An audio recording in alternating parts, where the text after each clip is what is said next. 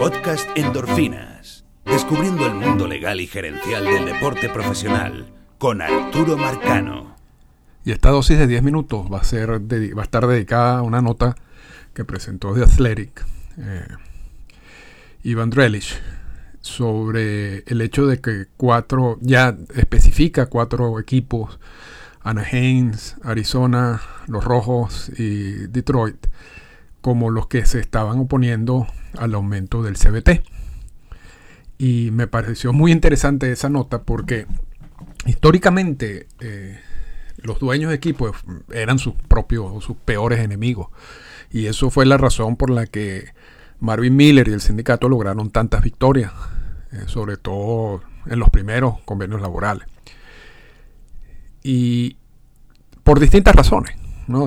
Hay, competencia entre esos dueños de equipo. El, perfil del dueño de equipo, de dueño de equipo en años anteriores era distinto. A veces eran familias adineradas. Eh, no tanto como el perfil de hoy en día, que, es un perfil más corporativo. Y esa, esas relaciones no siempre eran buenas entre los dueños. Y esas malas relaciones terminaban saboteando su propia labor en, esta, en las negociaciones de los convenios laborales. Una de las cosas buenas que hizo Botzili, primero como comisionado encargado y siendo dueño de equipo, y luego como, como comisionado por toda la cantidad de tiempo que duró, fue unificar a los dueños. Decirles, esta guerra tenemos que ir todos juntos y tenemos que tener solamente una, una, una sola visión en todo esto y, un solo objetivo. Y, si hay algo que dicen que Selig era extraordinario, era mantener esas relaciones entre los dueños de equipo y que se mantuvieran unidos.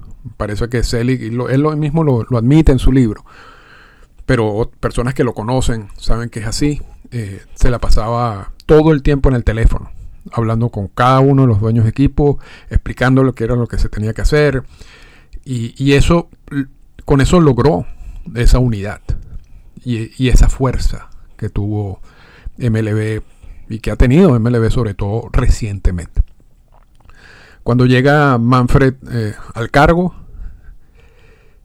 uno de los objetivos es mantener esa unidad. Pero eso no es nada fácil. O sea, para eso tú tienes que tener una persona que, le interese y, sepa hacerlo. como Selig. Ahora, pareciera que Manfred, no sé, ahí, eso lo vamos a evaluar después. Pero, pero vamos a decir que es difícil eh, lograr lo que hizo Selig. Y ahora, en, lo que ha sido un proceso complicado y complejo, uno de los elementos que no había salido todavía a, la luz pública era algún tipo de roce interno entre los equipos de grandes ligas. De hecho, la apuesta de MLB es que el, el sindicato quiebre, que ese apoyo, esa solidaridad interna de algún momento desaparezca, ¿no? Con, toda la presión y cuando dejen de recibir dinero. Pero esa nota de Athletic, en donde, repito, dice que cuatro equipos están opuestos a subir el CBT y hay algunos detalles, esa filtración viene de alguien. Y esa filtración y aquí vamos, y lo, digo en el Twitter, esto ya, ya, esto no, a diferencia de otros podcasts y de otras dosis de 10 minutos que son más técnicas y más basados en los hechos y, a veces hay que hacer corrección porque cambian algunas cosas. Esta dosis es más chisme novelero, pero yo creo que es importante manejarlo. Es importante manejarlo porque hay cosas extrañas en esa filtración. Y una de las cosas que más me llaman la atención a mí es que la, filtración incluye a Arturo Moreno. ¿Y por qué me llama la atención? Porque Arturo Moreno votó en contra de Manfred cuando en esa primera elección del comisionado. Y cuando vayan a revisar y, vean que los 30 equipos votaron por el comisionado, les explico. Se hace una elección y ya cuando se toman los cuando el comisionado tiene los el nuevo comisionado tiene los votos necesarios Luego se repite la elección para que todos voten por él. Y para darle el mensaje a, la gente de que la decisión fue unánime.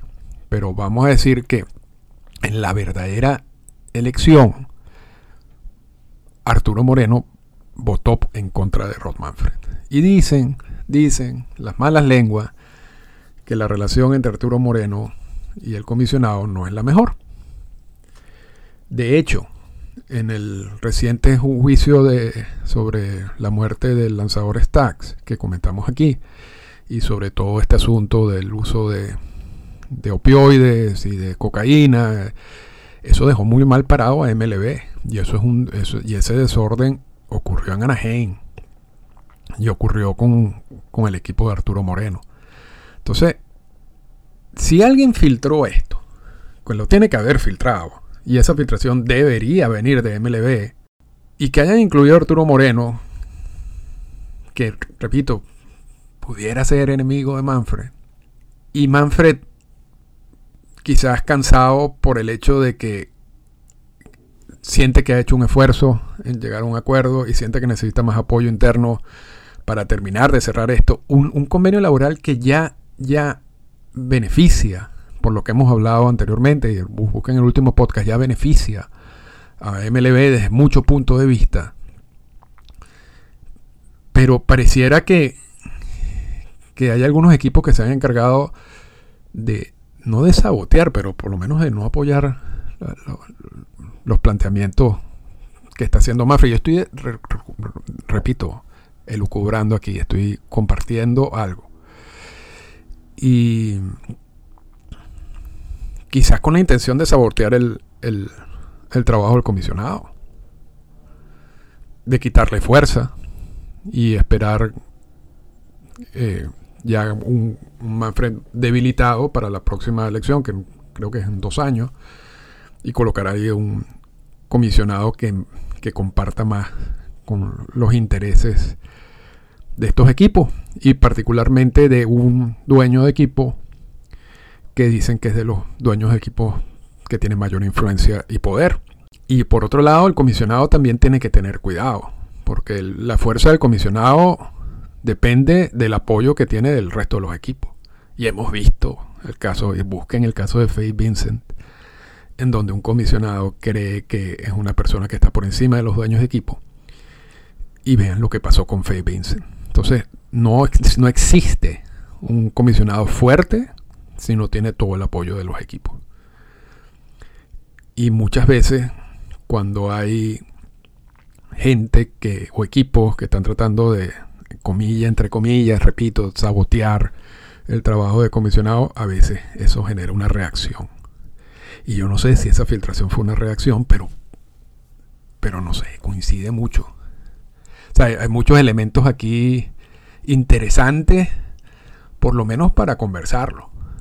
Yo no sé qué va a pasar después y yo no sé si esto realmente esa haya sido la finalidad de todo eso, pero, pero me pareció importante compartir esta información, a diferencia de otros dosis de 10 minutos y del otro contenido del, podcast, eh, no es una información en sí, si se quiere, clave ni técnica, pero, pero yo creo que a la larga, si ocurre ese quiebre interno, si ocurre, o sea, si esa guerra interna existe realmente y, se aumenta,